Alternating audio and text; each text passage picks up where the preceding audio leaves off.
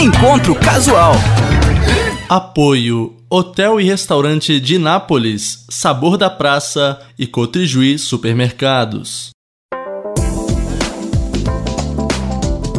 Olá, seja bem-vindo, bem-vinda. Estamos iniciando mais um encontro casual. E antes de anunciar aqui o nosso convidado de hoje, eu quero que você, claro, se inscreva em nosso canal, compartilhe esse vídeo, até para fortalecer as histórias que aparecem aqui e divulgar, difundir o nosso trabalho realizado aqui na Unijuí FM. Dito isso, vamos anunciar aqui ele que é professor de fotografia, uma das referências em música eletrônica de Juí e há muito tempo se dedica a esse trabalho de música e imagem, tudo em redes também. Converso a partir de agora com o Ike Fabrim. Tudo bem, Ike? Tudo bem, Douglas. Tudo bem, equipe que está aqui atrás das câmeras. Agradeço a oportunidade. Uh, o Nijuí é sempre um prazer estar aqui nesse estabelecimento, nesse, nessa escola, né? na, numa universidade, um ambiente de ensino, né, Douglas? E se a gente está falando que tem um curso de fotografia, curso de DJs, é muito bom estar tá inserido aqui nesse ambiente com vocês. Pois é, e que vamos voltar lá no tempo e perguntar um pouquinho para você, saber de você um pouquinho sobre esse lance com a música, né? Vamos começar pela música. Porque eu acho que antes da música eletrônica vem a música, né? Perfeito. Tem alguma coisa de família nisso? Pai, mãe, músico, te, te, incentivaram? Começa cedo, né? Sempre tem. Sempre tem um lugar de onde começa. E sem dúvida, uh, meu pai foi fundamental nesse processo.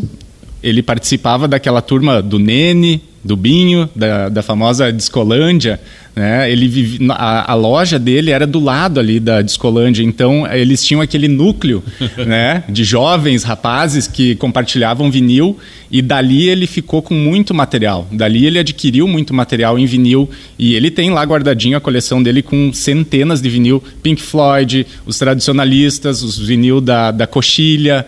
É, tudo isso fez com que o Ike, pequenininho, fosse lá mexer na agulha do vinil e sentir essa maravilha que é mexer ali no vinil e pegar gosto por isso. Então vem dali, cara. Se tem um lugar que vem, é de berço já. No universo ali, tu estava presente sempre. Com certeza. E nas rodas de conversa também, porque esse universo, que a gente é colega aqui, né, do Rude, ele fala muito, assim, e dá. O Rude é uma referência, né?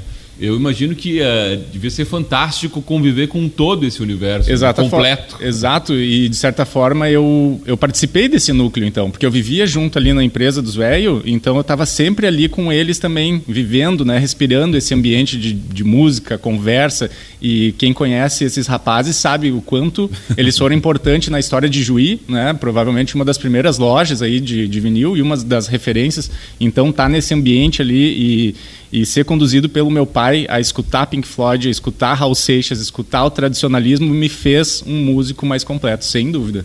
Pois é, mas daí vem a música, música mesmo, né? Você vai lá aprender um instrumento. Qual foi o primeiro instrumento que o Ike tocou? Cara, eu diria que até foi o primeiro e o de coração, né? Aquele que eu que eu sentei e me dediquei realmente. Entramos em estúdio para gravar Santa Maria, fomos gravar com a banda e foi a bateria, cara. Né? Depois, mais tarde, eu fui estudar violão, guitarra, baixo, etc. Isso vem vindo né, no universo da música, no universo da banda, você acaba pegando outros instrumentos, mas a bateria sempre foi e sempre será meu instrumento de paixão. E banda, né? Isso já envolve outras pessoas. É, como é que foi essa formação e, e a, a banda em si? Por que não vingou ou vingou e eu não sei. Perfeito. Foram várias bandas, mas aquela que marcou e que foi por mais tempo foi a banda Neuros.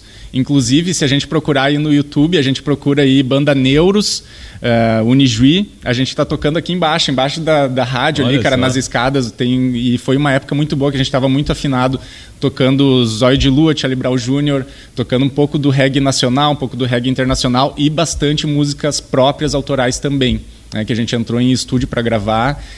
Fica aqui meu abraço, minha saudação ao Geleia, que era o baixista da banda, e o Igor Macanhã, né, e o Jeff, que foi o, o cabeça do projeto, ele que iniciou tudo, convidou nós para entrar na banda e aí, cara, começou a família Neuros, que a gente chama. Ah, Inclusive ah, eu, tem... eu lembro bem dessa, da, da, banda Neuros. Exato, e tem, tem no YouTube Família Neuros, os episódios para te ver que o Jeff era um cara muito à frente, assim, cara, porque naquela época, né, ele 2006, 2005, 2006, 2007, ali foi os nossos anos de ouro, ele já tinha essa mentalidade do YouTube, já botava, subia os vídeos contando todo o nosso making off, todo o nosso roteiro, né, a nossa preparação para ir para um show. E, cara, a banda não foi pra frente porque. É, aquela história, a banda é um relacionamento a três, né? Às vezes a quatro ou a cinco. Um relacionamento a dois já é difícil. Então, geralmente, o que, o que condena uma banda é esse relacionamento, cara. Humberto Gessinger tem uma frase que eu gosto muito. Ele diz assim: se você tem uma banda, ensaia uma hora e conversa três né? Para te afinar esse relacionamento, que isso é tão importante quanto o ensaio, né, cara? Então foi aí que a gente pecou um pouquinho o relacionamento. E aí a coisa foi esfriando, esfriando e cada um foi para um lado e acabou. Uma banda, a, a Neuros, né, tinha como característica. O Jeff também é publicitário, né? Sim. Sério, é, é, isso também fez dar certo? Vocês três comunicadores, por exemplo. Com certeza, banda. com certeza a gente se dava bem nesse intuito. E, e assim, quando eu digo que, que a relação foi se esfriando, não foi que houve briga ou coisa do tipo, né? Mas é aquela coisa, cada um vai escolhendo caminhos. Né? Caminhos, né? a vida vai chamando, né, Douglas, para outras coisas. É, então, a, então a coisa, cara, é difícil. A banda tem que dar certo ali naquela época. Depois acabou, acabou. Né? Que nem relacionamento, não adianta nem reatar. Não tem o que fazer, cara. Acabou Mas ali. Mas nem um Remember não rolou não, mais? Nem mais, cara. Eu e o Jeff a gente seguiu depois como DJs né, Douglas? O Jeff continuou nessa caminhada também, uh, inclusive produzindo música eletrônica e eu mais na parte de discotecagem, né? Tocar música dos outros, como a gente diz. Mas a gente seguiu um tempo. E aí o Jeff tá lá ainda produzindo sons dele, né? No, no quarto dele. Ele faz um som muito legal, um cara muito talentoso.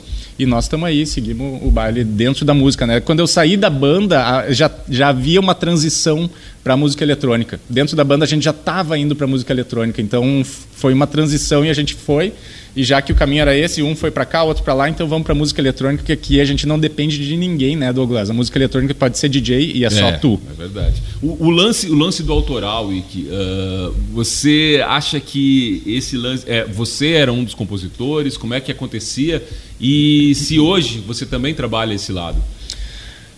a gente compôs muito juntos, eu e o Jeff, cara. A gente, a gente ia para fora, por exemplo, na beira de um rio, às vezes até num clube aquático aqui da cidade, e a gente compunha ali mesmo, fazia a coisa acontecer na hora, sabe? Fazia uma linha de baixo e através da linha de baixo a gente já corria pro estúdio, chegava no estúdio e desenvolvia aquela música. Cara, tem músicas assim que eu escuto até hoje que eu fico, cara, como é que a gente fez isso, sabe? Que, que, que nível assim ó, de sintonia nós tava para produzir um som tão bacana, simples, né? Minimalista dentro da reggae music mas ao mesmo tempo tão criativa, né? Que eu fico assim até hoje assim me bate isso, sabe, cara? Como como a gente foi capaz de fazer um som desses, né? E aí hoje com o conhecimento que eu tenho, eu, eu já sei até responder essa pergunta, que é relaxando, cara. Sabe? Quando tu tá relaxado, tá tranquilo, tá com a cabeça assim descansada, muitas vezes até no banho vem as ideias, né? Então era isso que eu e o Jeff buscavam, um banho de rio, uh, saía dali, cara, já sentava numa pedra e mandava um som e cara, funciona. Funciona. Para a parte criativa isso é muito interessante, né? Tu relaxar. Inclusive tem uma cena no filme Segredo de Beethoven, né? Um filme que eu gosto muito, que ele que mostra muito bem isso, fica a cena inteira ele quieto na beira de um rio né? E ele fica falando, depois ele volta pro estúdio dele, pra casa dele, e ele fala pra menina que tá ajudando, né, a Ana, ele diz: "Ana, você tem que caminhar ao redor do lago, ao redor do rio, aquela aquela margem do, do rio é fantástica". E por quê? Porque aquilo ali ele sabe que vem inspiração dali, né? Então fica aqui meu meu testemunho de que isso realmente funciona, né, cara? O ócio, Relaxar. O ócio criativo já. Exatamente. É, o Domênico já dizia há mais tempo, né? Perfeito. Agora vamos fazer uma barra, pausa, música para começar com o lance da fotografia. Vem junto esse processo também de, de pequeno, você lembra de ter um olhar diferente? Porque às vezes a criança que já tem, desperta em si alguma coisa diferente nesse olhar, é lá de pequeno e já percebe isso, né? Você percebia em relação a outras crianças? Que... Legal a pergunta, cara. Sabe que quando criança eu ia na escola buscar a fita crepe no audiovisual. Ou seja, o áudio e o visual eles estão conectados de alguma forma. Já estava lá. Né? Já estão lá, tá dito. Audiovisual. É, então, cara, quando a gente fala assim de música, arte, num contexto geral, claro que, que vem essa parte do vídeo, da fotografia. Se tu é um músico na adolescência, tu tá vendo clips, né? A nossa saudosa MTV que existiu aí, cara. É, a era, a era de ouro ali da MTV era essa época aí que a gente está conversando, né? E a gente assistia muito clipe, então, e inclusive é um, é um assunto que eu gosto muito, né, cara, direção de clipes. Hoje a gente está trabalhando com isso também, né, conseguindo fazer clipes com os guris. Aí a gente vai falar, mostrar também o trabalho do, do Matheus Coelho e do JL. E a gente está produzindo clipes e realizando esse sonho também de estar tá trabalhando no audiovisual, né, Douglas? Então, sim, cara, vem uma coisa misturada com a outra desde sempre. Lembra de alguma, alguma cena de infância nesse sentido e que você lá, sei lá, olhando, pensando em fotografia mesmo, já com uma câmera na mão? Uh, cara, de criança não, mas adolescência ali, quando eu comecei a ir nas festas de música eletrônica e levar minha câmera junto. E aí ali eu comecei. Só o fato de levar já é. Ali eu já comecei a ver, assim, foram meus primeiros cliques que eu fiquei assim, poxa, é legal. E engraçado, porque hoje em dia eu não tiro nenhuma foto em música eletrônica, em festa de música eletrônica, né, cara? Eu vou nas festas e eu não levo a câmera, faço um vídeo, um registro, alguma coisa com o telefone, mas eu não sou fotógrafo de música eletrônica, né? é, resolvi deixar a câmera parada, mas foi ali que me despertou, assim. Mas isso é para separar, assim, assim, porque é o ambiente que você tá, é, é o DJ, né? É para separar, exatamente. Foi cirúrgico. Por quê? Muitas vezes eu saio de um evento que eu tô fotografando, vamos supor um casamento, saio às duas da madrugada, e aí a gente viaja e vai para Santo Ângelo, né, Léo? E aí a gente chega lá às quatro da madrugada e eu vou tocar cara, como é que eu vou levar minha câmera e continuar fotografando? Ou é uma ou é outro, né? Eu já estava fotografando desde, né, por horas, né? Tava oito horas fotografando, então assim é, resol... bom dar, é bom dar uma separada. Eu resolvi né? deixar uma coisa para cá e uma para cá, né? Até porque a música eletrônica para nós, claro que hoje ela é trabalho, mas ela também tem um pouco do, do lazer, né, cara, da diversão. Claro. Então ali é o momento de eu relaxar e curtir, fazer aquilo que eu gosto, que é tocar. Muito bem, falando nisso, chegou a hora do momento mais difícil do programa, que são as músicas aqui. O que, você separou pra gente? As duas primeiras no Encontro Casual, Iki. Perfeito, Douglas. Então, é, como eu vinha comentando aqui com vocês, se eu fosse procurar essas seis músicas, que missão, hein? Essas seis músicas que eu mais acho lindas, né? Aquela música que tem um design sonoro fantástico. Cara, eu, é ia, eu ia sofrer. Não, isso daí é uma missão quase que impossível, né, cara? De tamanha quantidade de música que a gente conhece, assim, é muito. Acho que eu ia conseguir, mas é difícil. Então eu fui pela história, pela linha do tempo. Né? Os primeiros dois CDs que eu ganhei com 12 anos de idade, mais ou menos, foi Californication, Chili Peppers e o Americana, do The Offspring. Esses dois CDs, cara, eu me lembro exatamente assim de tu degustar, sabe? De tu escutar o CD no teu rádio, pegar o encarte, abrir o encarte, ler as músicas junto, degustar aquela, é. aquela arte visual que o vinil e os CDs tinham, né, cara? Isso era uma coisa muito legal. E que tá voltando, né? O Amém. vinil em moda e Amém, Total, cara. Exato. É. Até para não se perder essa degustação, essa arte de degustar um, um, vinil ou um álbum, né, cara? A degustar um álbum, né? Eu acho que hoje se perdeu um pouco disso, assim. Tu sentava, botar esse álbum aqui, vou escutar o vinil inteiro, A, lado A, lado B, assim como um CD. E esses CDs eu praticamente fiz outro furo neles, cara, porque eu escutei muito Californication e The Offspring americana, escutei muito e esses dois álbuns eles são importantíssimos assim para mim. Sempre, e, e, o mais louco, eu escuto até hoje isso, Mas, esses dois é, CDs, cara, eu escuto e boto rodar é, do início ao fim assim e não tem errado, cara. E o que que vamos ouvir deles? Cara, Chili Peppers tem que ser uma clássica, a própria Californication, né? Adoro aquele clipe também ali, fala muito sobre a época, né, cara? E essa é a primeira. E a segunda que eu tenho aqui, vamos procurar minha colinha daí já relacionada com a época da banda, né? Zóio de Lua, Charlie Brown Jr., que o próprio produtor do Charlie Brown disse uma vez que essa música, Zóio de Lua, foi a que ele fez a masterização, a mixagem mais legal de todas, né, cara? Ele disse assim que, imagina, o cara produziu quanta, quanta, quanta banda, né, cara? E para falar uma coisa dessas, que a, a música Zóio de Lua foi uma, uma da que teve a mixagem masterização mais interessante que ele já viu então, isso, isso não, não acho que tenha sido na parte técnica, mas também acho que a música nasceu limpa. Ela também nasceu com uma estética sonora bacana, e aí eles só melhoraram ela, e para mim é um hino da época, e ela me representa muito. É, nessa época da banda, a gente tocava muito essa música, é uma música. Uh, na bateria, de certa forma, complexa de é, tirar. Ela não é tão simples. Até porque é, era o, o Pelado, né? Na época, o baterista do Charlie Brown tinha uns arranjos assim impossíveis muitas vezes de tirar, mas a gente fazia do nosso jeito e é uma música que me representa. Então tá essas duas, a primeira Californication, a segunda Zóia de Lua, Charlie Brown Jr. Muito bem, nós vamos degustar as músicas e eu e o Ike aqui, a equipe, a gentileza da Sabor da Praça que nos apoia aqui e fez esse delicioso lanche. No YouTube você segue com a conversa nas ondas do rádio. Vamos curtir as duas primeiras músicas do encontro casual hoje com o Ike Fabrinho.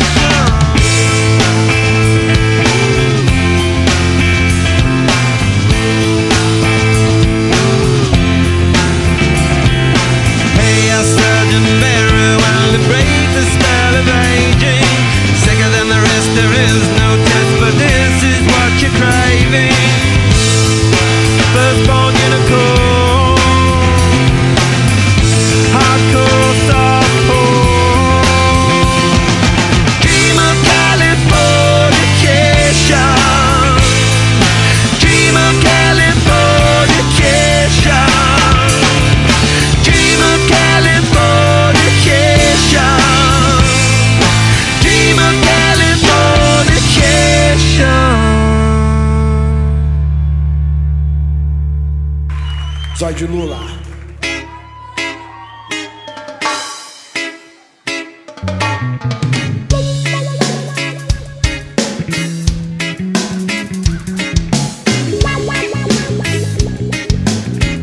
Saber exaltar as coisas bonitas e boas da vida.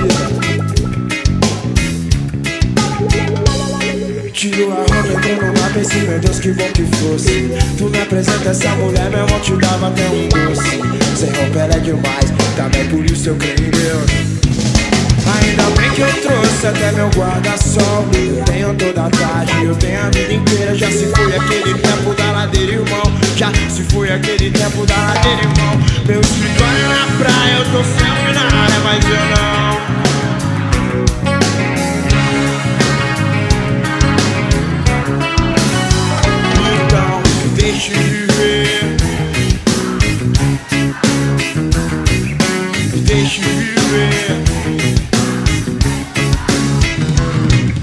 Meu Deus me deu motivo, pois eu pago tanto mico. Ela me na esperança, eu ainda fico. Eu tô fritando aqui, eu vou entregar, não aguento mais. Mas se eu não falar hoje, talvez nunca veja mais Pois o dia passa, horas se estendem As pessoas ao redor nunca me entendem. O dia passa, horas se estendem As pessoas ao redor nunca me entendem. Então, deixe viver, deixe ficar, deixe estar.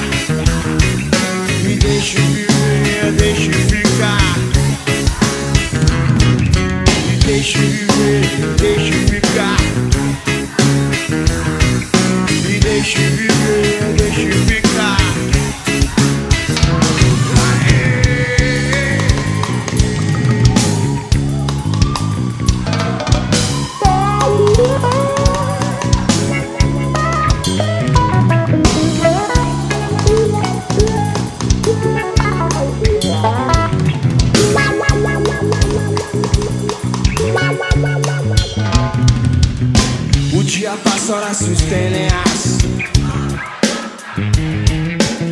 O dia passa, horas se estendem as Tiro a roupa, entrou no mar, pensei, meu Deus, que bom que fosse. Tu me apresenta essa mulher, meu irmão te dava até um doce. Sem roupa ela é demais, também por isso eu creio em Deus Meu bom, meu Deus, meu bom me traz Ainda bem que eu trouxe até meu eu tenho toda a tarde, eu tenho a vida inteira. Já se foi aquele tempo da ladeira, irmão. Já se foi aquele tempo sangue bom Meu escritório na praia, eu tô sempre na área, mas eu não. Meu escritório na praia, eu tô sempre na área Mas eu não sou daquela área, não. Então, deixe viver. E deixe estar como está. E deixe viver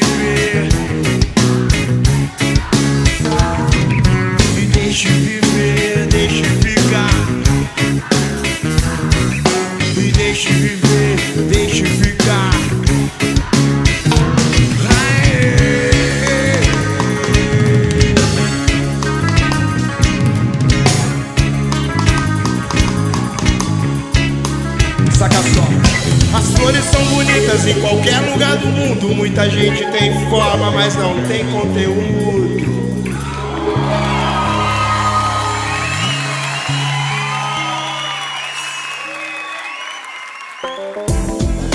Muito bem, vamos seguindo a conversa aqui com o Ike Fabrin, fotógrafo, DJ. Vamos falar just- de uma outra área que também ah, acompanha você agora, Ike, que é ser professor, né? Dessas duas áreas que você já atua há bastante tempo, né? Como é que foi ah, escolher também ser professor, ensinar essa arte que você tem em si? Que assunto maluco, Douglas, porque se tem alguém naqueles 30 alunos da minha sexta e sétima série que era envergonhado e não falava bem em público, cara, era eu. que ficava vermelho, né? E que de vez em E quando olha as ainda. profissões que você foi escolher. Exatamente, mas a vida é engraçada, porque eu acredito que aquilo que te desafia e que tu sente mais medo, muitas vezes é o teu caminho a seguir, cara. E eu levei isso daí como um lema pra mim. E eu pensei, cara, se a comunicação pra mim é difícil e cá estamos conversando, se esse caminho ele me desafia tanto, se ficar na frente de algumas pessoas e falar em público é tão complicado, é por ali, cara. E, e daí foi aí que eu decidi. Quando eu percebi que eu não era bom naquilo. Então eu preciso melhorar essa parte. Pô, eu já toco bem, já toco bateria, já sou fotógrafo, né? Já estamos fechando os eventos. O que está faltando? Né? Apren- Aprendizados, né, Douglas? Tá faltando essa parte de aprender. Então eu fui. Daí o Senac me chamou, cara, para ser professor lá a primeira vez. E eu, poxa vida, como é que eu vou fazer isso? E fui. Bora. E daí foi uma primeira experiência. Aí a gente começou os cursos. Na verdade, o curso de DJ já vem lá de 2011, foi a primeira turma. Né? Mas e era... curtiu assim o desafio? É... Porque às vezes a gente chega lá exato. e é só o desafio. Não, não tá... exato. Aí que daí a coisa começou a puxar e dizer sim, é por aqui mesmo o caminho. Né? E eu comecei a gostar. E aí tivemos agora há pouco a segunda vez ali no Senac. Daí nisso já aconteceu outras turmas na nossa empresa, né? na Arme assim como as turmas de DJs vinham me aquecendo para esse serviço um pouco mais sério também. E é isso, cara. E aí foi esse chamado, né? É um chamado, né, cara? Uma hora tu escuta ele diz sim, eu quero, quero isso para mim. E, e, aqui estamos, cara, hoje nessa condição de professor e, e se a gente receber outros chamados, vamos lá também. É, tem que encarar, né? Às vezes o chamado fica lá e a gente fica teimando. Uh, uh, a música eletrônica, como é que é pro Ike essa vivência, esse espaço lá na frente de um evento para animar, né? Porque você tá na condição de DJ ali de embalar aquelas pessoas todas, né? É uma responsabilidade. Sente essa responsabilidade? Que, como é que foi a primeira experiência também como DJ, né? Uhum. Muito, a gente sente e eu costumo dizer para os alunos nossos que se tu não tá sentindo essa responsa lá no estômago, tu sente, né? Aquelas borboletas no estômago, se tu não tá sentindo isso, tá, alguma coisa está de errado, né? E a gente passa um protocolo também assim de o que fazer meia hora antes para diminuir um pouco isso.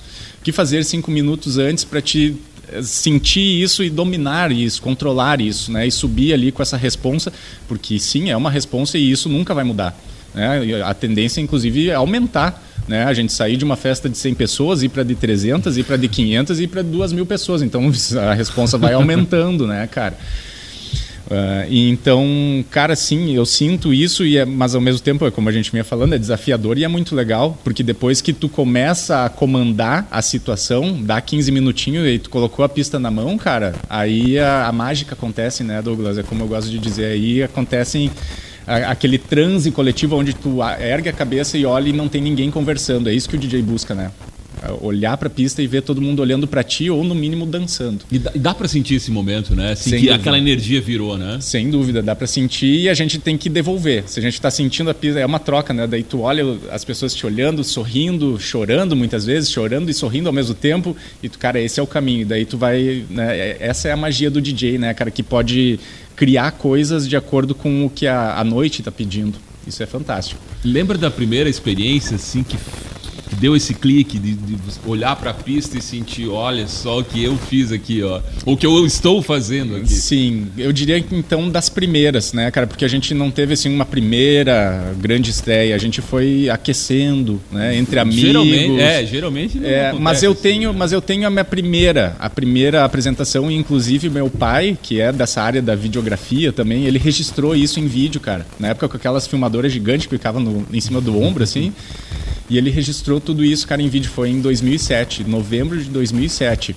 Foi a nossa primeira festa onde eu me apresentei. E a gente arrecadava na época, e ainda, ainda faz essa arrecadação de agasalhos, né, cara, pra gente doar depois, mais tarde, depois do evento.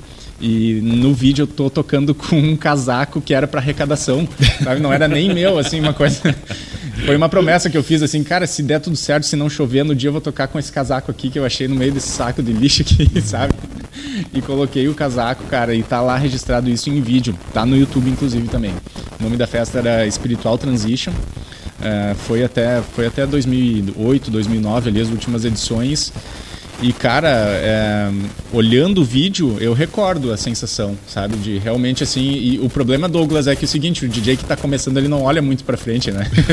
ele fica meio com a cabeça para baixo, meio tímido aqui, né? Meio.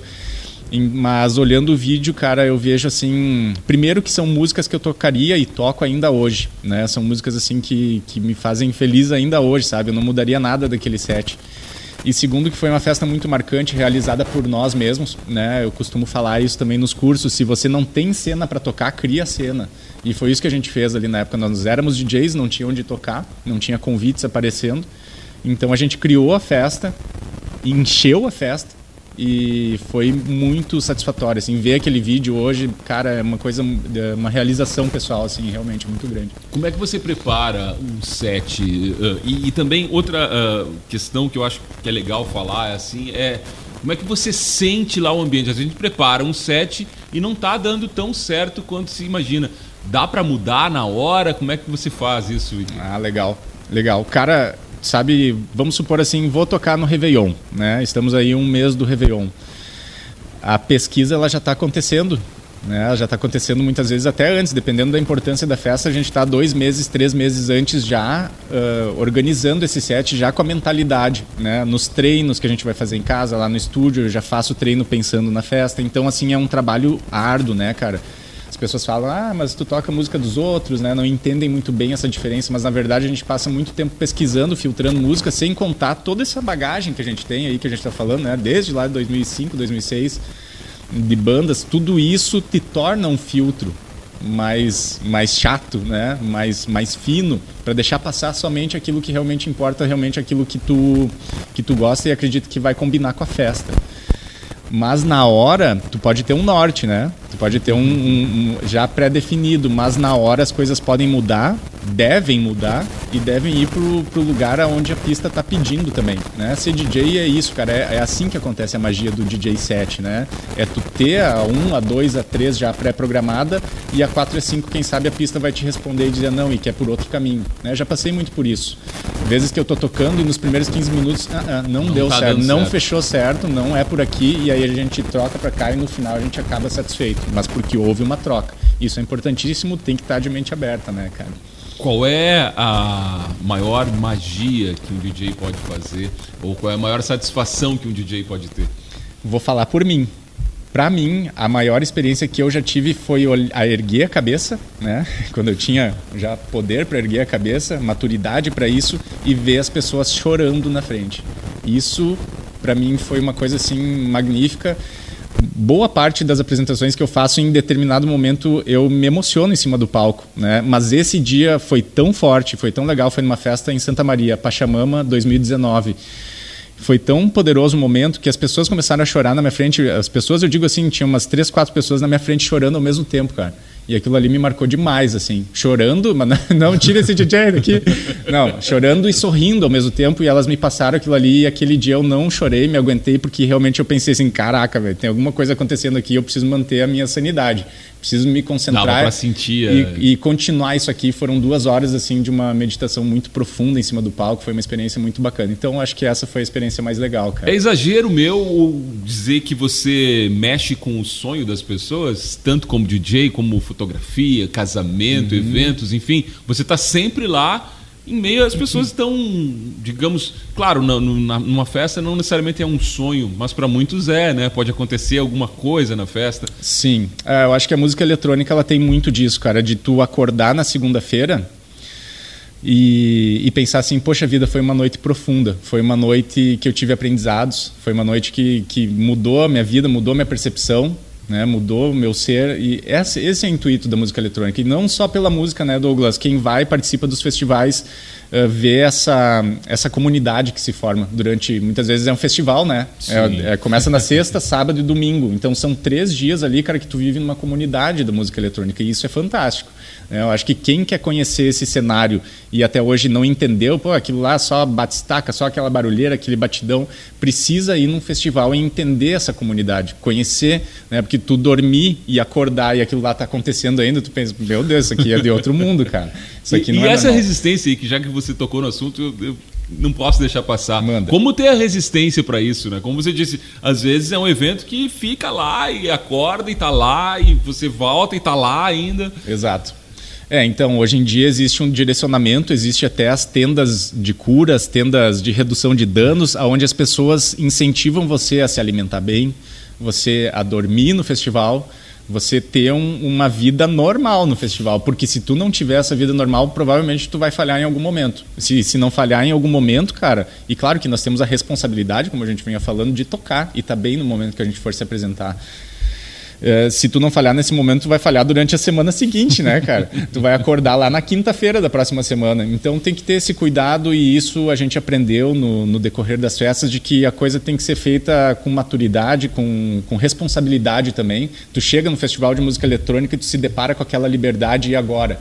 Que, que, eu vou fazer com isso? Pô, eu vou ser quem eu sou, não vou ser além, sabe? Vou, vou manter minha sanidade, vou curtir, porque é um ambiente propício à doideira, né? Vamos colocar assim. Então, tu tem que se manter, sim, cara, para te aproveitar esses três dias e ver os artistas que tu quer, né? Tocar na hora certa, enfim, né? Ser um profissional, Né, cara, nesse meio underground da música eletrônica tem muita gente que não é profissional e se perde nesse caminho. Então eu, eu auxilio aí as pessoas e, e procuro esse caminho de se manter a, a, postura. A maior crítica a ser superada quando se fala em música eletrônica é essa associação a drogas e coisas assim que você acha que ainda é isso que precisa uhum. ser rompido? Sim. E hoje, cara, com o curso a gente tem esse trabalho já também. A gente já vê festas acontecendo zero álcool, que já é uma coisa bem bacana né? Festas em que inclusive impensável se você pensar anos atrás. Sim, assim. sim, e, e, isso é fantástico, cara, porque as festas muitas vezes até recebem incentivo do governo, né, cara, para fazer os eventos. Então tu colocar que é uma festa zero álcool, tu, tu já sai na frente.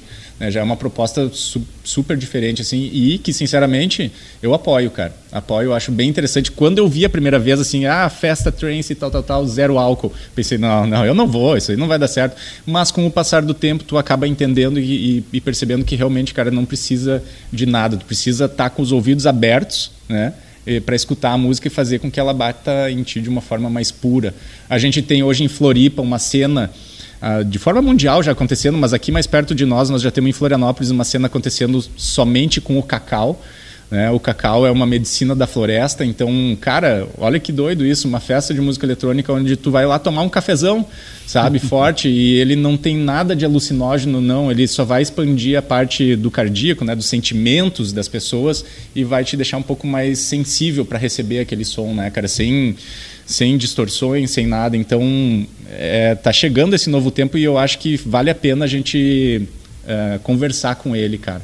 Esse é o caminho que você acha que vai seguir a, a música eletrônica? Ou, ou não? Vamos ir para o lado também ainda vou chamar do lado do mal. É, legal. Não, eu acho que esse é o caminho, cara. É esse o caminho e as pessoas estão aderindo sim a esse tipo de evento, cada vez mais aparecendo eventos aqui e nós queremos uh, organizar eventos assim também. Talvez um pouco menores, um pouco reduzido em público, mais fechadinho, mas com essa proposta aí que a gente está conversando. Para fechar a parte música eletrônica, porque tem que falar da parte fotografia ainda. Uh, como é olhar para trás lá, ver o, o, DJ que começou lá em 2007 ser hoje uma referência aqui regional? Cara, que honra, né, Douglas? É difícil, eu, eu não me vejo assim, né, cara? Mas as pessoas é, te veem. É, exato, é quando alguém fala assim, pô, que referência demais e tal, pô, obrigado, né? Daí a gente começa a perceber assim que a coisa tá, tá funcionando, a gente tá colhendo os frutos, mas é um trabalho longo também, né, Douglas? É uma coisa que a gente nunca largou, esse osso, sabe, cara? Começou lá em 2011, 2007 foi minha primeira apresentação, 2011 surgiu a primeira turma do curso. E aí, desde lá, a gente vem formando, aí já formamos mais de 50 alunos, cara, com o nosso curso. É pouco, mas nesse período é pouco, mas para Ijuí, isso já fomentou muita coisa, porque alunos nossos estão tocando em festivais grandes aqui no Sul, alunos, alunos nossos estão produzindo festas já hoje em dia, então tu vê que começa a fomentar, brotar artistas dali. Né? Então é uma coisa que a gente não quer soltar esse curso, cara, fazer com que ele aconteça, porque a cena ela acaba brotando, né? acaba. É, adubando essa cena, né, cara, com esse curso. Então, para mim, assim, cara, eu vejo que é, é, satisfatório, é uma honra, sim, mas eu também vejo que foi bastante trabalho, cara. Né? Foi bastante dedicação, é uma empenho, é uma longa, caminhada né? com paciência. Não foi do nada que aconteceu. Exato. É com, com a visão, né, Douglas, assim, ó, de que pô, a coisa pode dar certo daqui 5 ou 10 anos, tudo bem. A gente tem a visão do macro, né, como, como eu gosto de dizer, e, e, na parte do dia a dia a gente ser ágil, ser responder as pessoas, né, trabalhar de uma forma mais ágil no dia a dia e, e, nessa parte ampla ter paciência, que com a paciência vem a experiência e com experiência e paciência ninguém te derruba, né, cara? É isso aí. Tem uma referência hoje? Você é referência aqui. Quem é a referência do Wiki? Cara, até nós selecionamos uma música aí, né? Vai ser para fechar, acredito. Mas. Não, não dei spoiler. Não, não vou dar spoiler da música, mas sobre a referência eu vou ter que falar, que é claro. o Tiesto, né, cara? Para mim ele é referência sim, porque é um cara que realiza o trabalho dele de uma forma muito bacana e que eu acredito ser a certa. Ele produz as músicas dele no estúdio e quando ele chega para se apresentar, ele toca um DJ set. Né? Ele toca músicas dele, que ele produziu com os parceiros dele, e ele também pode deixar aberto o espaço para ele tocar música dos outros. Ou seja, tipo, se a noite está pedindo aquela música que ele não é dele, ele, é. tem ali para tocar. Porque muitas vezes o produtor, ele chega lá, dá o play e ele toca aquilo que já está mais ou menos pré-determinado. Né? As músicas dele, a segunda é música dele, a terceira é música dele com o parceiro, a quarta é dele. Então, é, já tem um set, né? um repertório assim, organizado. Mas eu gosto de pensar, cara, eu já vi uh, Chili Peppers tocando Nirvana, né, tocando Ramones, né, eu vejo outras bandas tocando outras bandas e não vejo problema nenhum, cara. Com Tequila Baby tocando Ramones, sabe, botando no meio do set autoral uma música de outra de outra banda, eu acho que isso tende a muitas vezes funcionar, né, cara. As pessoas são meio fechadas a isso, mas eu gosto. E o Tiesto para mim ele é essa mente aberta, ele é uma referência de carisma, né, daquele DJ que olha para cima e sorri para as pessoas e olha para frente, né, de cabeça erguida, referência em marketing, né, em, em parcerias que ele faz, o jeito como ele trabalha, então para mim ele realmente é essa referência. Falando em referências, chegou a hora da gente anunciar as duas próximas e você tem várias, acho que é também obrigatório, né? Um DJ precisa ter referências de várias áreas, né? Você tem essas referências e a gente vai saber disso um pouco agora, né? Uh, Iki, Perfeito. que a gente ouve? Hum, então, selecionei aqui duas músicas que não dá para mixar uma com a outra, tá? Elas são de, de estilos completamente é. diferentes, mas aqui na rádio a gente pode tocar uma após a outra sem problema, tá?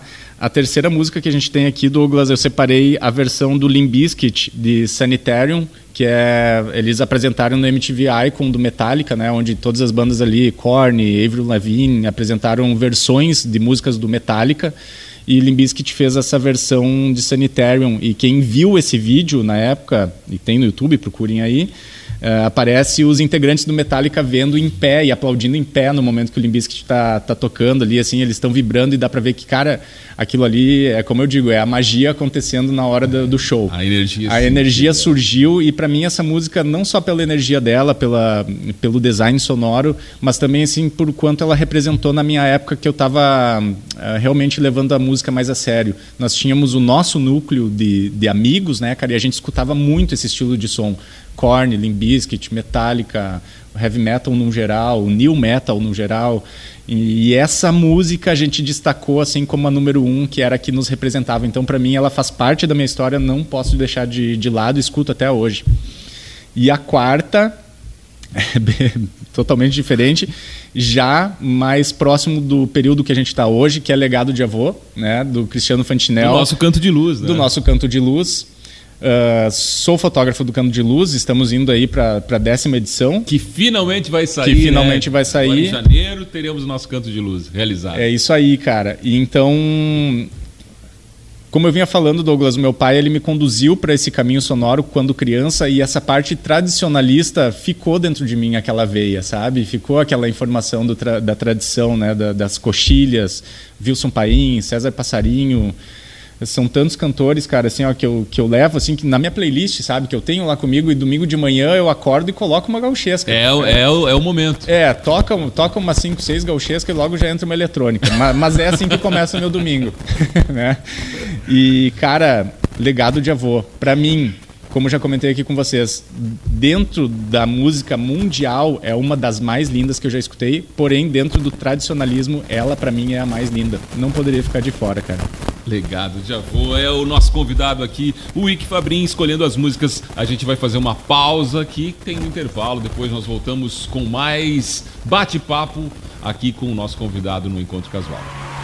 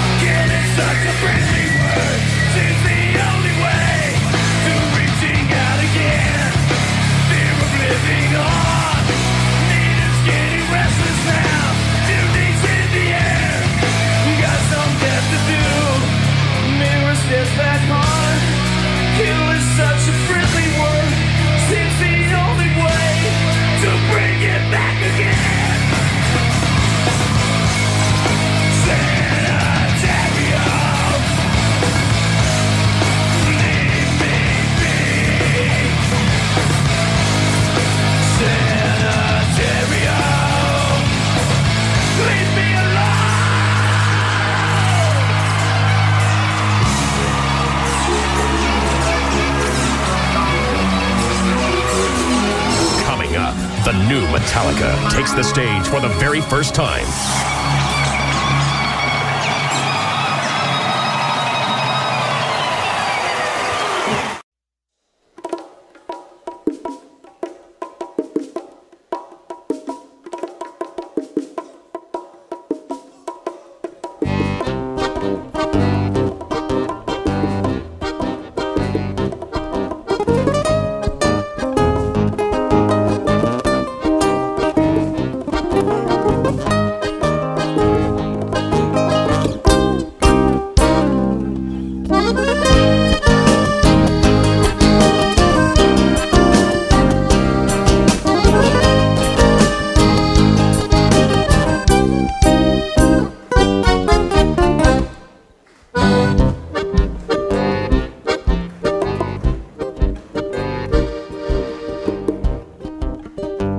calmaria do rancho reponta lembranças e agranda a saudade dos tempos de lida.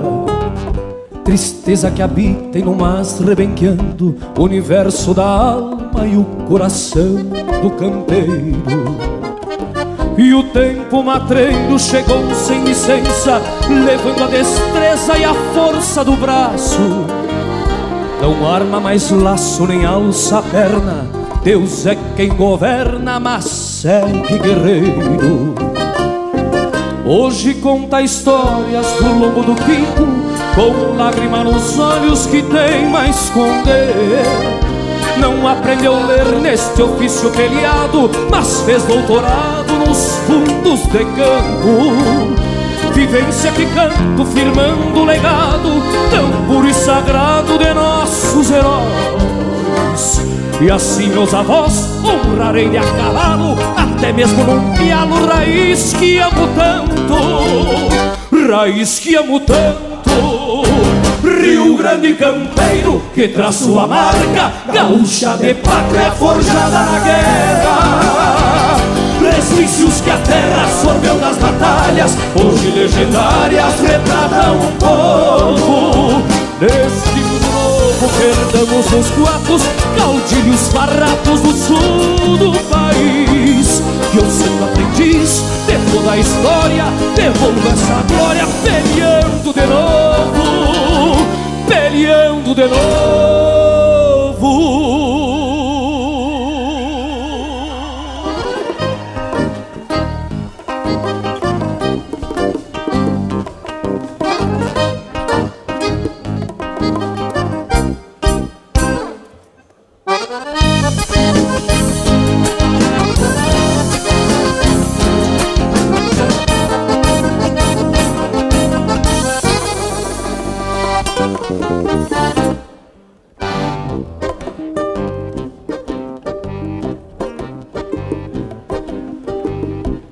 Meu avô tropeiro já perdendo o tino, pois quis o destino que fosse assim. Olhando pra mim, numerando as tropiadas e as duras volteadas que a vida me deu. Olhei pro meu eu, vislumbrei este taura que não foi pra aula, mas sabe a lição. Em meu coração segue firme esta raça, pois nós dois fomos praça e nenhum se rendeu. Fechando a porteira rumo nova morada, segue agora a estrada que Deus abençoou. Lhe garanto que vou continuar sua luta, tão bela e tão bruta, sem medo de errar pro meus filhos passar grandiosa herança, levando a esperança de um mundo melhor. E quando eu me for, levarei a certeza que estarão em defesa do garrão secular, do garrão secular. Rio Grande campeiro que traz sua marca, gaúcha de pátria forjada na guerra resquícios que a terra absorveu das batalhas, hoje legendárias retratam o povo. Neste mundo novo perdemos os guapos, caudilhos farrapos do sul do país. Eu sendo aprendiz de toda a história, devolvo essa glória peleando de novo. Rio Grande campeiro que traz sua marca Gaúcha de pátria forjada na guerra Resquícios que a terra absorveu das batalhas. Hoje legendárias retratam o povo. Neste mundo novo perdemos os guapos Caudilhos farrapos do sul do país. Eu sendo aprendiz que toda a história Devolvo essa glória peleando de novo peleando de novo Peleando de novo Peleando de novo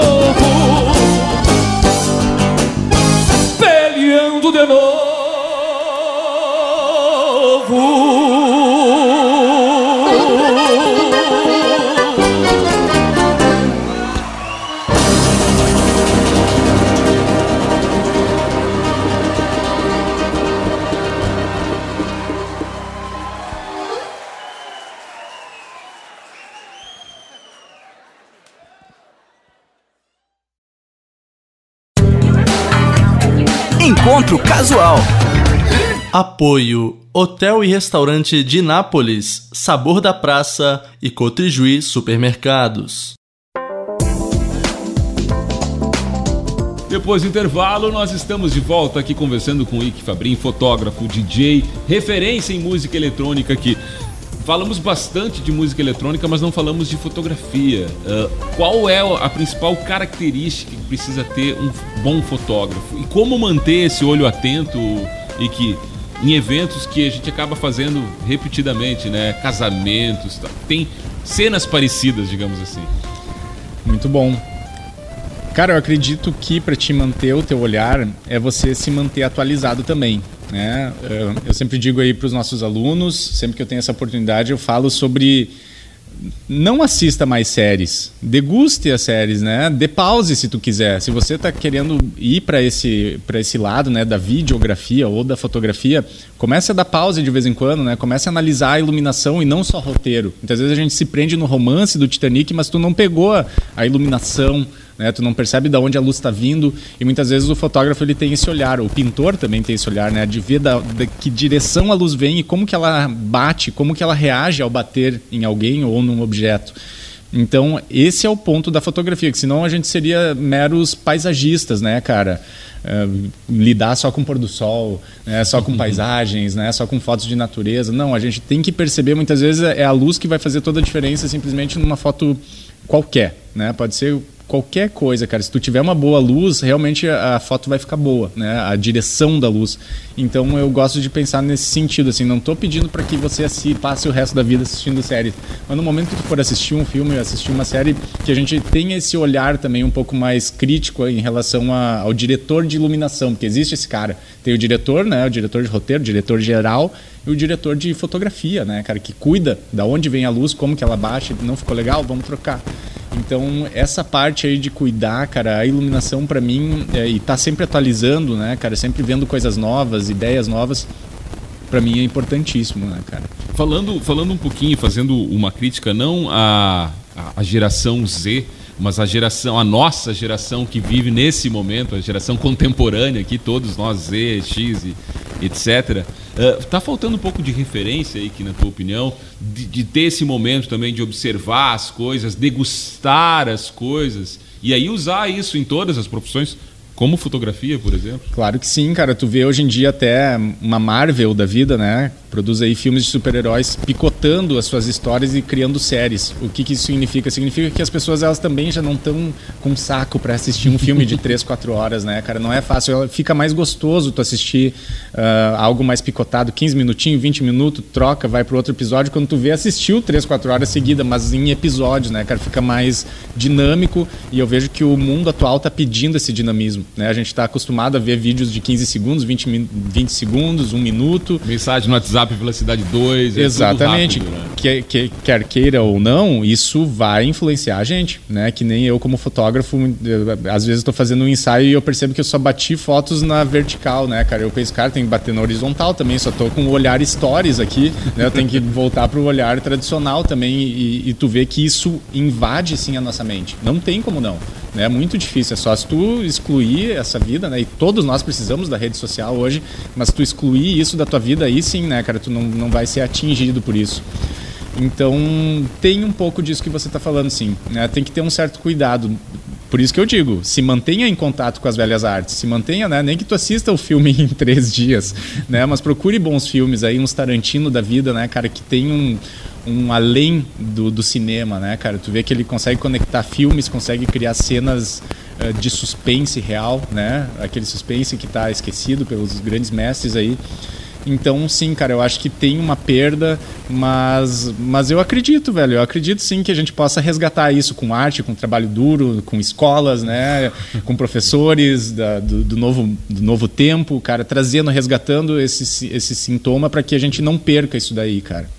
Ah, e que outra, outra coisa que é, é, eu tenho que falar contigo, assim, além de professor, DJ, fotógrafo, você é pai, né? Como conciliar todas essas atividades que exigem muito tempo, muito tempo, com essa atividade tão nobre, quase uma profissão também, de pai, né? É, aqui- pai de três filhas, né? Exato. Há quem diga que essa é a verdadeira profissão, né? e, sinceramente, cara, eu até concordo, cara. Mas assim, dá pra fazer. Não é a mesma coisa como se eu não tivesse filhos, não é, sem dúvida. A gente não se dedica, mas é, tem que ter organização, né, Douglas? Tem que ter o horário para dormir, tem que ter o horário para acordar, né? Não somos mais adolescentes, então se a gente conseguir organizar todos esses detalhes na nossa vida, cara, dá tempo de ser professor, dá tempo de ser fotógrafo, dá tempo de ser pai. É, e sem perder também a, a, parte de ver eles crescendo, né? Aproveitar Exatamente. isso. Na então, hora de ser pai, ser pai, né? Exato. Separar as outras áreas. Né? Exato. Né? Então, por exemplo, as minhas manhãs hoje elas são voltadas a ficar com os meus filhos. Né? Por mais que ali chegue 10 e meia, 11 horas, eu me dirija para o trabalho para já começar a organizar a tarde, uh, amanhã eu dedico a eles, cara. Então tem um horário organizado para isso com eles também, né? Para que eu não chegue muitas vezes à noite, sabe? A gente está nos eventos e tudo mais, eu chego eles já estejam dormindo sempre que eu chegue, né? Que nem dizem aí, daí tu vê o teu filho crescendo na, na horizontal somente, né? Enquanto eles estão dormindo. Então eu tiro esse tempo na manhã para curtir com eles, à tarde vai para a escola, eu vou para o trabalho à noite eu continuo no trabalho. e daí muitas vezes eu chego em casa, eles estão em casa ali acordados, mas muitas vezes estão dormindo. Então tem que ter esse horário sim, cara, faço questão, né? Porque Cara, o tempo, tempo, será que existe tempo, Douglas? Eu não sei, porque é eu olho para trás, né? eu olho para trás e passou tão rápido esses últimos 10 anos, né, cara? Então, tem um meu filho mais velho tem 11. Então, como não aproveitar esses momentos aí que eles ainda estão no nosso colo, né, cara? É. Pegar eles no colo. Logo porque uma hora, não estarão mais. Uma hora eles estar tá pegando nós no colo e derrubando a gente no chão. você começou o programa falando do teu pai te levando lá na Discolândia e você convivendo naquele universo. Hoje você leva teus filhos para esse universo onde você atua? Como foi com meu pai, sem querer querendo, acabo levando eles também. Né? Na minha casa eu tenho um espaço, cara, que os, os equipamentos, né, os CDJs, o mixer e o som, ele fica instalado, parafusado e ninguém tira de lá. Né? Não, não tem nem como tirar, assim, é um ambiente fechado ali para aquilo. Então, como os equipamentos estão sempre à disposição, o Bento, que é o do meio, né, cara, ele tem dois anos e cinco meses ele pega o banquinho, leva até as picapes ali, sobe sozinho e fica ali mexendo. Já liga as coisas, já bota o CD sozinho, então tá em casa, não tem como não. Né? Ele vê todos aqueles equipamentos ligados, vai chamar atenção, qualquer criança que chega perto do equipamento de DJ pira. Né? Então ele está sempre com aquilo ali à disposição, ele acaba assim, cara, não tem como. Hoje existe a Alexa, né, cara, é, que eles já, já falam, já pedem música. Temos também, eu, quando veio a Alexa lá para casa, eu fiquei assim, como assim na casa do DJ Alexa? Não pode, mas no fundo acaba sendo legal, porque muitas vezes ela tá tocando uma rádio e tu tira músicas de lá também, né, cara? É bacana ter novidades. Então, eles estão convivendo com um novo tempo, cara, que está tudo mais na mão é, tá tudo tão, tão fácil assim e tem que, tem que ser guiado e tem que ser incentivado sim. Né? Ele já é natural esse movimento dele de ir até os equipamentos, mas cara, o meu papel é só tocar na frente dele. Não incentivo muito assim também. Né? Eu deixo por, por, pra, por ele, assim, ó, quer fazer, vai. Mas o meu papel é fazer na frente dele. Ele às vezes chega nos eventos, chegou aqui no domingo no campus, na última vez que nós estávamos aqui com vocês, cara, viu eu tocando, né? E ele fala, pai DJ, pai DJ. Pai DJ. É.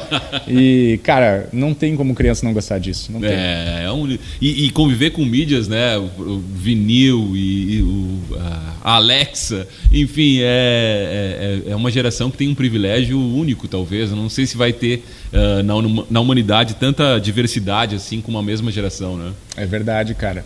E bom, que não tenha diversidade, mas que tenha bom gosto, né, Douglas? Sim, que a gente sim. continue mantendo assim as raízes, escutando aí o nosso Pink Floyd, que para mim também não trouxe nenhuma deles, mas tudo bem, né? Até... O Gilmar Johan vai dizer que é um sacrilégio. É, cara, não, eu tô me dando por conta agora disso, eu acho, na verdade, mas tudo bem. É uma banda que para mim também é muito importante dentro desse contexto, né, cara? Então, eu acho que que tem muita coisa, né, Douglas, na internet, tem muita coisa aí gravada, tem muita coisa em vinil, em fita. É, basta a gente procurar, basta pesquisar, manter o bom gosto, não se perder no, nas, nas mídias assim, nas músicas que estão tocando só no TikTok, né? Pô, esse áudio tá em alta, use ele. Não, cara. Existem outras formas de tu escutar a música. Eu acho que esse é o maior problema, Douglas, é a forma como a gente escuta a música. Porque uma Alexa da vida, tu pede para ela tocar e ela fica tocando ali no fundo, né? Aquela coisa, tu fica cozinhando e tu fica fazendo isso. Isso não é escutar música. Isso é ter música tocando. Do que aquela coisa de chegar no vinil, soltar lá, sentar e agora eu vou escutar esse álbum.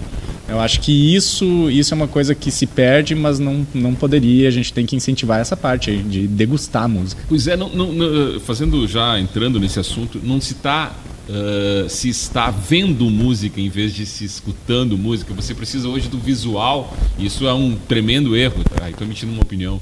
É, pode ser, cara. E, e, na verdade as músicas vêm já com um visual pesado também, né, cara? Os clipes de hoje em dia também são clipes assim que, que são questionáveis, né? Esses clipes mais pops assim, cara, tem um visual que para mim não me agrada muito.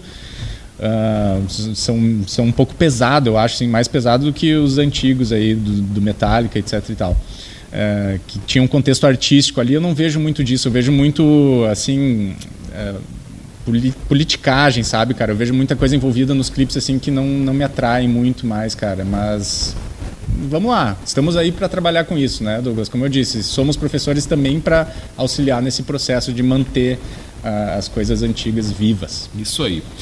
Chegou o momento, o segundo momento mais difícil do programa aí, que, que é o quadro existencial, perguntas complexas com respostas curtas. Vamos fazer? Bora lá, vamos lá. Então, qual é o maior sonho atual do Fabrin? Poxa, complexa mesmo. Cara, ele é atual. Vou, vou abrir meu coração aqui para vocês, né? Não tem outro jeito. Ele é atual, mas ele também sempre foi e sempre vai ser meu maior sonho, que é transformar a nossa escola em uma escola rural. Tirar do centro e levar para um lugar rural. Esse sempre foi meu sonho, sempre vai ser. É isso. Muito bem. Qual é a coisa mais bonita que o Ike Fabrin já viveu? dá para ser duas, não? Pode. Então vamos lá. A primeira foi o nascimento dos meus três filhos, que já, já são três em um, né? E a segunda eu destacaria esse momento tocando em 2019 em Santa Maria, na Pachamama, que realmente foi um momento assim que eu vi que a música transforma e ela pode mudar o momento, pode mudar vidas, pode mudar. Eu me transformei depois daquele dia, né, cara? Então, para mim foi um momento no palco, mas em primeiro lugar o nascimento dos meus filhos, que realmente é uma coisa chocante, cara. Já vi nascimento de outras pessoas, né, Douglas? Porque eu sou fotógrafo, Sim. já entrei nos hospitais fotografando partos. Mas quando é teu filho é diferente, é, cara. Completamente tu, tu não diferente. tem força para segurar a câmera na mão. de um momento extremo para outro, qual é a coisa mais triste que o Ike Fabrin já viveu? Não necessariamente o fato, assim, mas eu colocaria é, inventarem coisas sobre você. Isso é uma coisa que é legal porque tu vê como, do que, que as pessoas são capazes, né? É interessante como aprendizado, mas ao mesmo tempo para mim é uma das coisas mais mais tristes porque tu observa a dor daquela pessoa e tu vê o que, que aquela pessoa tem para inventar tamanha mentira sobre você. Então eu acho que não não que eu já vivi, mas que as pessoas vivem, né? Uh, pessoas inventando coisas sobre outras pessoas e alterando fatos para conseguir o que elas querem. Eu acho que para mim essa é a coisa mais triste. Que é a morte para Ike Fabrinho? é uma viagem para mim. Né? Eu já não tenho minha mãe, por exemplo, e para mim ela só está viajando. Ela não está mais aqui, mas está em outro lugar. E para finalizar, o que é a vida, o Ike Fabrício? A vida para mim é aprendizado, cara. Eu vejo o nosso planeta como uma grande escola. Não vejo outra coisa a se fazer aqui a não ser evoluir, crescer e aprender. Muito bem. Ike, agradecer aqui imensamente a tua participação. Aprendemos muito pegando carona no, na tua frase de aprendizado.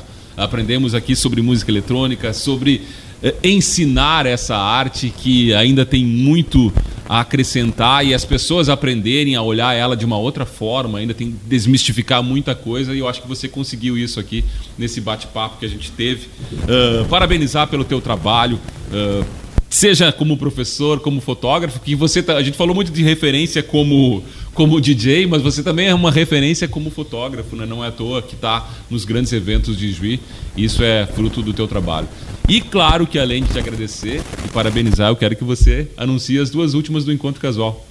Douglas, eu quero agradecer mais uma vez aqui a Univi, essa equipe que está aqui também com nós. É, por trás das câmeras a gente sabe que a coisa ela é complicada, né? E ela é importante. Existe sempre um trabalho por trás das câmeras e isso é muito legal salientar, né? Porque afinal eu faço parte disso também, trabalho com isso. Então agradeço vocês, galera, essa turma aí. Agradeço a Univi por nos ceder esse espaço, esse convite, cara não é exagero, não é mentira dizer que a gente está aí nesses últimos cinco meses tocando numa média de uma vez por, por mês, uma vez por mês aqui na Unigi, cara. Ontem quase que a gente esteve aqui, aqui na sala ao lado, nós íamos estar com o curso de psicologia, acabou não dando certo em cima do laço, qual o meu irmão estava organizando o evento, mas eh, não deu certo com nós, que eles fizeram outra coisa, foram fazer um churrasco não sei onde.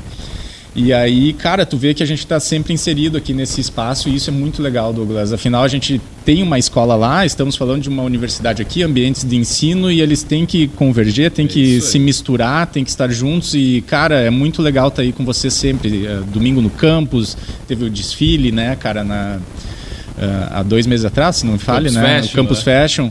Então, eh, do qual eu e o Darta tocamos também, cara. E, cara, é fantástico estar aqui com vocês e sou extremamente grato por esse espaço, cara.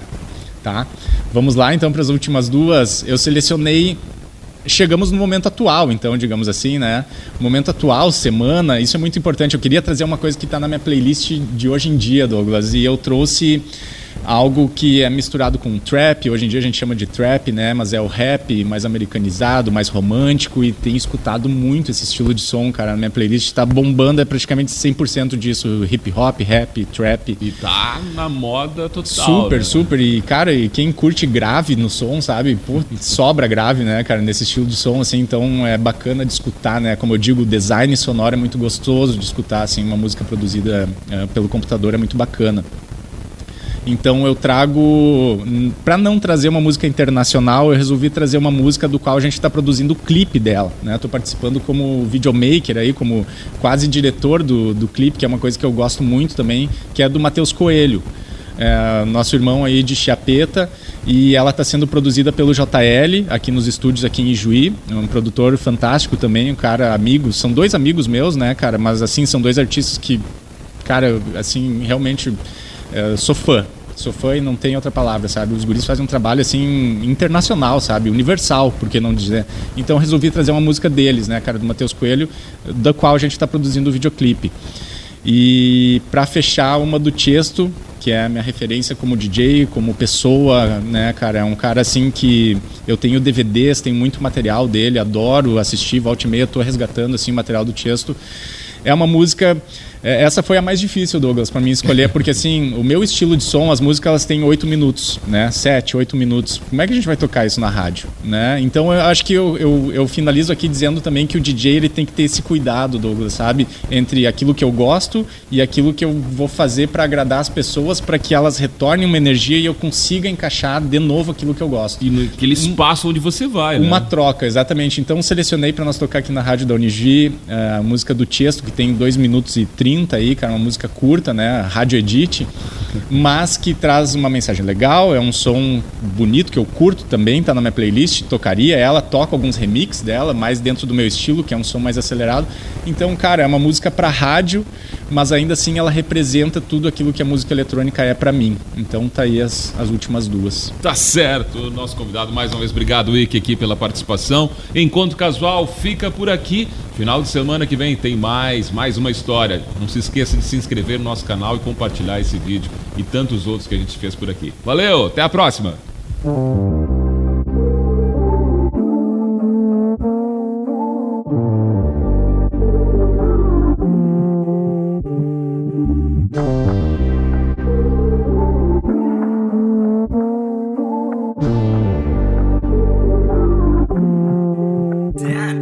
Esse dia que não breca, essa noite que não anda. Correria do caramba, só quero aquele varanda. Entendi a receita, saí da espreita, aceitei oferta e demanda. Que hoje tá frequenta a igreja se você traz pessoas que ama. Manda nada e acha que manda, não cuida da carne, deixa queimando. Até quando, mano?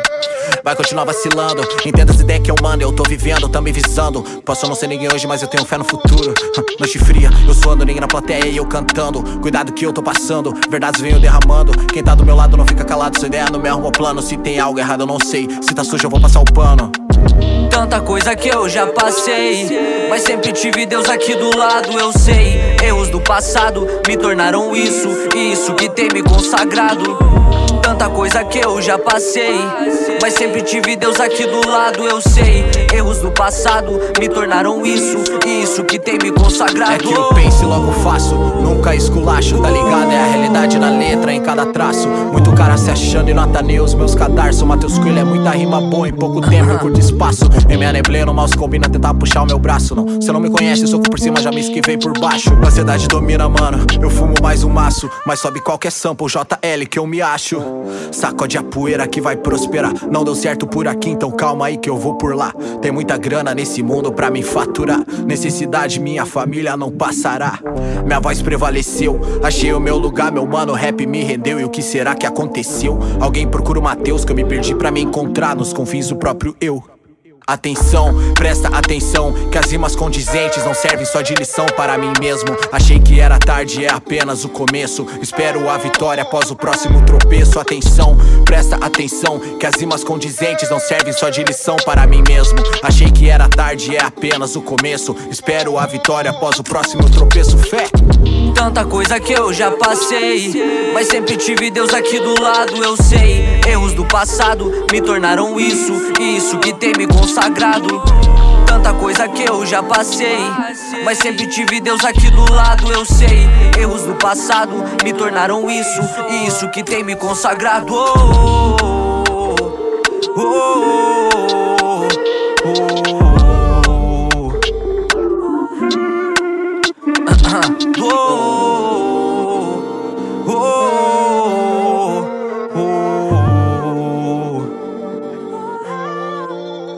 Lay low, hit the sun, everybody have a real time, good time. I'm hearing voices in my head, there's no way to escape. Da da da da, they got me. Anytime, anywhere, my mind in the air. Da da da da, surround me. So roll me, so me. Time the mind. They're waiting for me, they're calling on me. Lay low.